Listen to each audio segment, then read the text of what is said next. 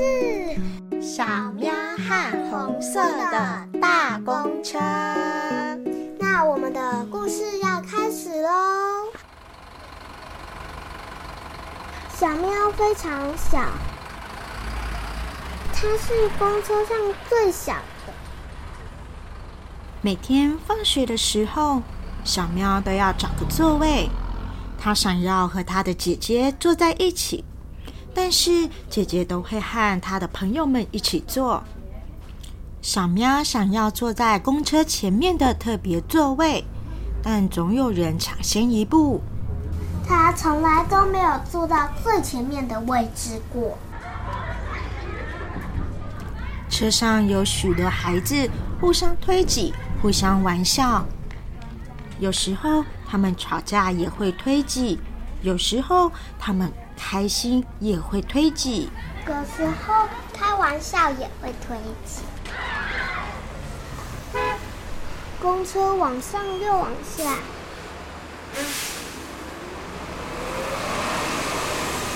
公车穿越又回转。公车钻进又钻出，公车回转，公车到站，公车离站，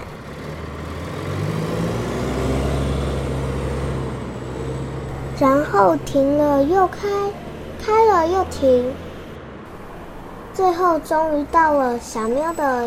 家，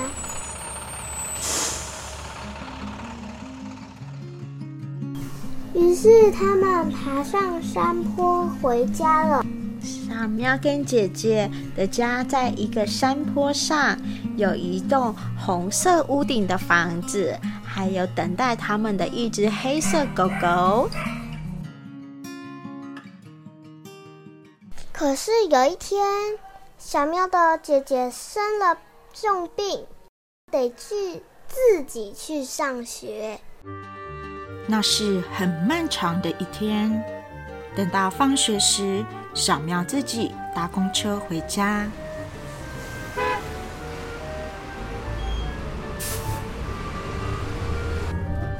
太阳照在窗户上，让他觉得好温暖哦。公车往上又往下，公车穿越又回转，公车钻进又钻出，停了又开，开了又停。没有姐姐在旁边照顾他，什么时候要下车？小喵闭上它的眼睛。公车轰隆隆，越来越多的小孩下车，越来越多，直到直到公车上只剩下一个小孩了。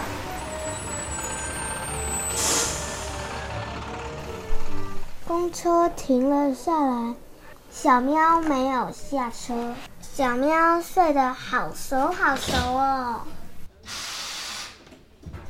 怎么办？公车都停了，公车司机北北也下车了等小喵醒来的时候，天已经黑了。它张开眼睛，只有它一个人。小喵的腿都麻了，可怜的小喵！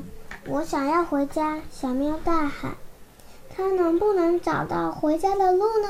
怎么办呢，小喵？等一下，还好，公车司机北北发现了。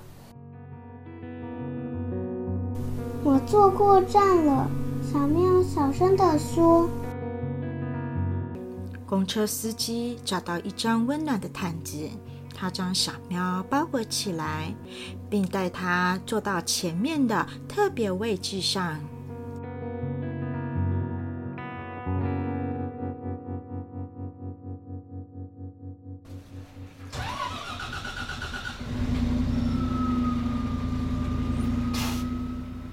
司机发动了公车，车灯闪闪发亮，引擎声隆隆作响。公车掉头，他们出发喽。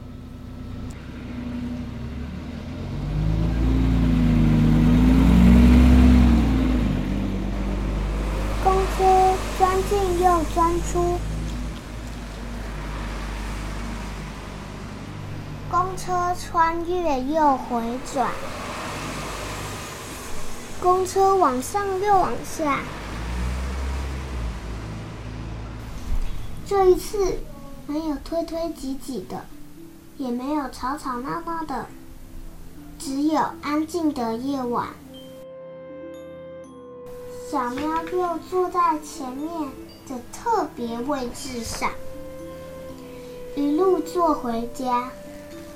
姐姐在家等着小喵，小黑狗也来了。